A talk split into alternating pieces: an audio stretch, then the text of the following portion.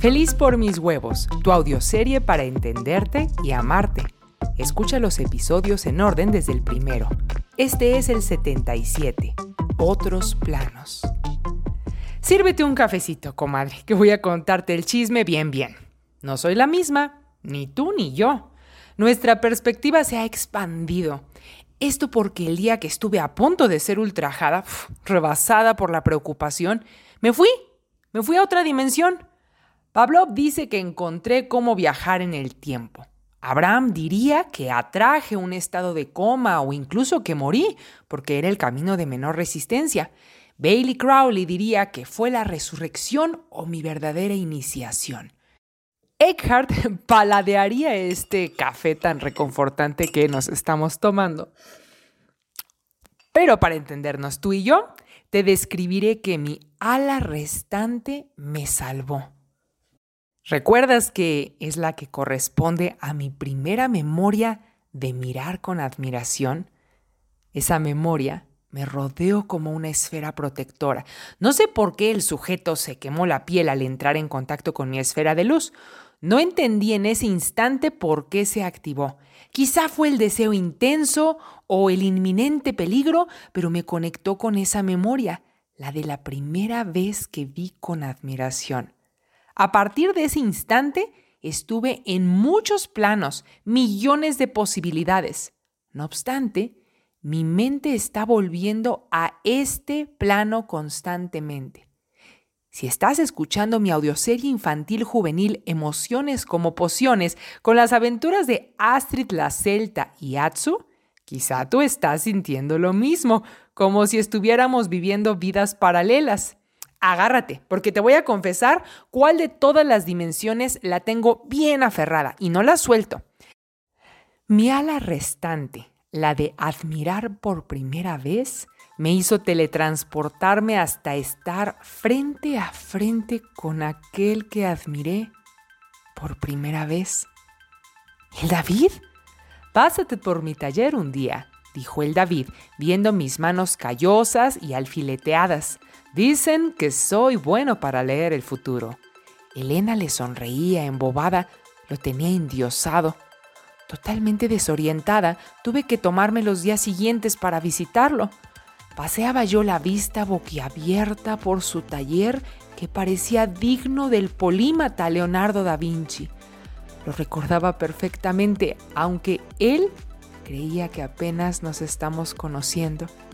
No sabía cómo ni cuándo revelarle que acabo de viajar en el tiempo. Tenía mucho miedo de cometer una estupidez, aunque sé que él también ha cruzado portales, pero ¿cómo revelarle que yo creé un portal. Si tomo acciones distintas en este plano, a lo mejor puedo vivir una vida tranquila junto a mi tesontle, criarlo en casa. ¿Has pensado cómo sería tu vida si pudieras criar a tu hijo a tu modo sin consultar a nadie? O de ser necesario, largarme a las cuevas que ya conocía con mi criaturita, pero tomar decisiones diferentes ahora implicaría no conocer a Atsu y él me necesitaba. Sin mí, tras la muerte de su maestra Sharifa, no saldría de Egipto y quizá estaría condenado a una vida que repudia, que limita su alma. Quiero verlo brillar. Si tuvieras que elegir no conocer a uno de tus hijos con tal de que el otro estuviera bien, ¿lo harías? Tuve que admitir que si tomaba decisiones distintas, le estaría haciendo daño a alguien, o a todos. ¿Estoy haciendo daño al futuro de unos si tomo un camino diferente? ¿Hasta dónde sabes tú? interrumpió mis pensamientos el David. Estiré la mano derecha hasta el mapa de Bloom que tenía más cerca de él.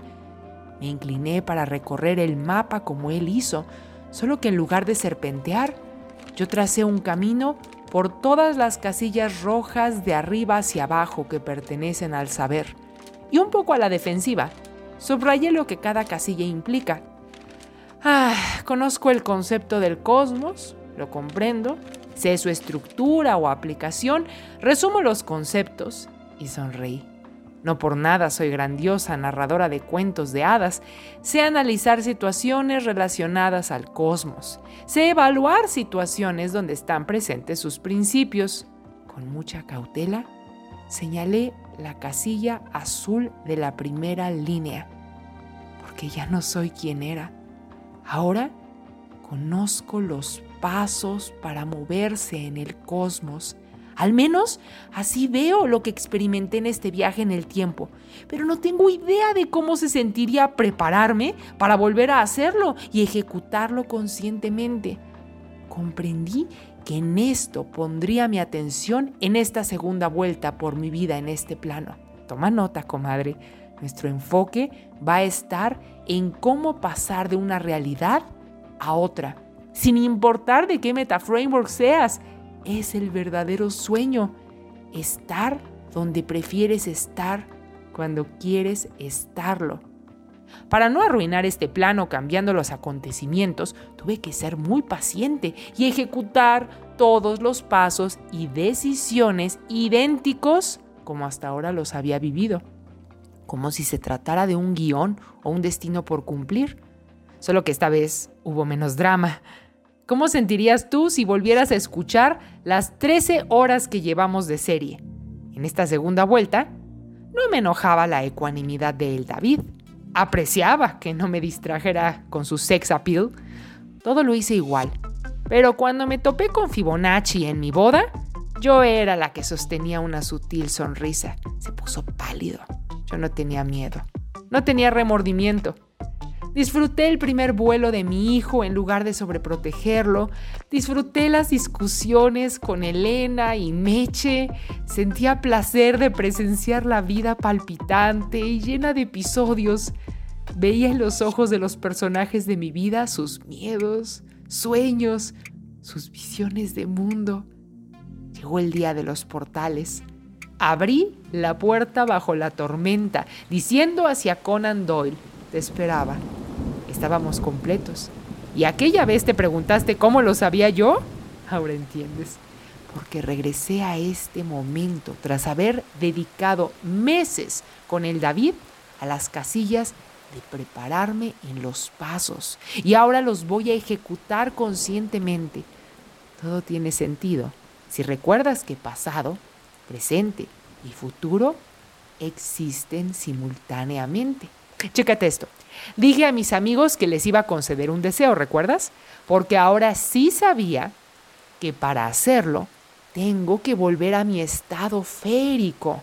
Tenía que hacer a un lado mi experiencia humana, individual, centrada en el cuerpo. Tenía que volver a hacer todo. Necesitaba las cinco visiones de mundo para recrear el universo completo.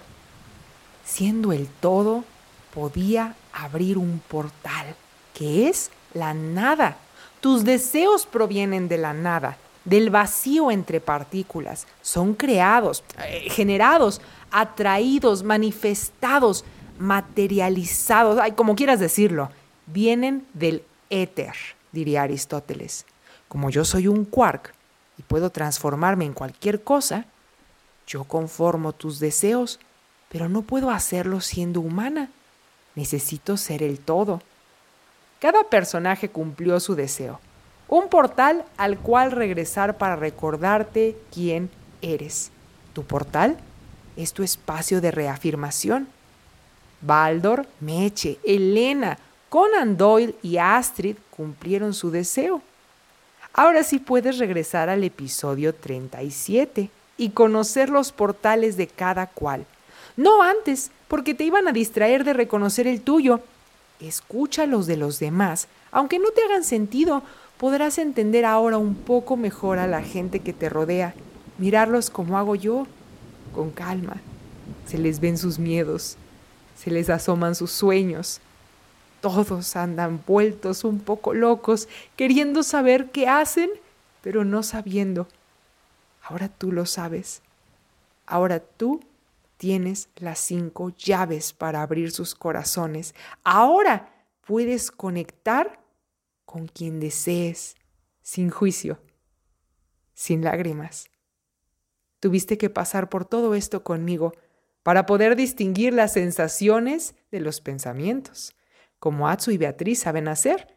Ellos saben distinguir entre lo que sienten y lo que piensan. Tú también llegaste a la casilla azul de la fila 3 conmigo. Haremos dos cosas para celebrar. Escucha todos los portales del episodio 37 para conocerlos, tomar tus notas en el diario de inventor. Si has resuelto tus papiros y practicado con tu enjambre en el show lunar, ya hasta sabes cómo tratar a personas de otros metaframeworks. Al escuchar todos los portales, los comprenderás sin que por ello tengas que aceptarlos o rechazarlos. Ahora sabes que conocer es una casilla roja y que no es lo mismo que ser receptivo a cierta idea, que es una casilla amarilla. No necesitas ser receptiva a los otros hermanos para respetarlos y convivir con ellos. He aquí el mayor secreto de ser feliz por mis huevos. La segunda cosa que haremos para celebrar es volver al mapa de Bloom en nuestra comunidad gratis de Facebook. Busca tu comentario que dejaste tras el juego que te propuse en el episodio 5 y coméntate a ti misma sobre tu mismo comentario. Sentirás lo que yo. Se siente como viajar en el tiempo y hablarle a tu yo del pasado. ¿Qué le vas a decir?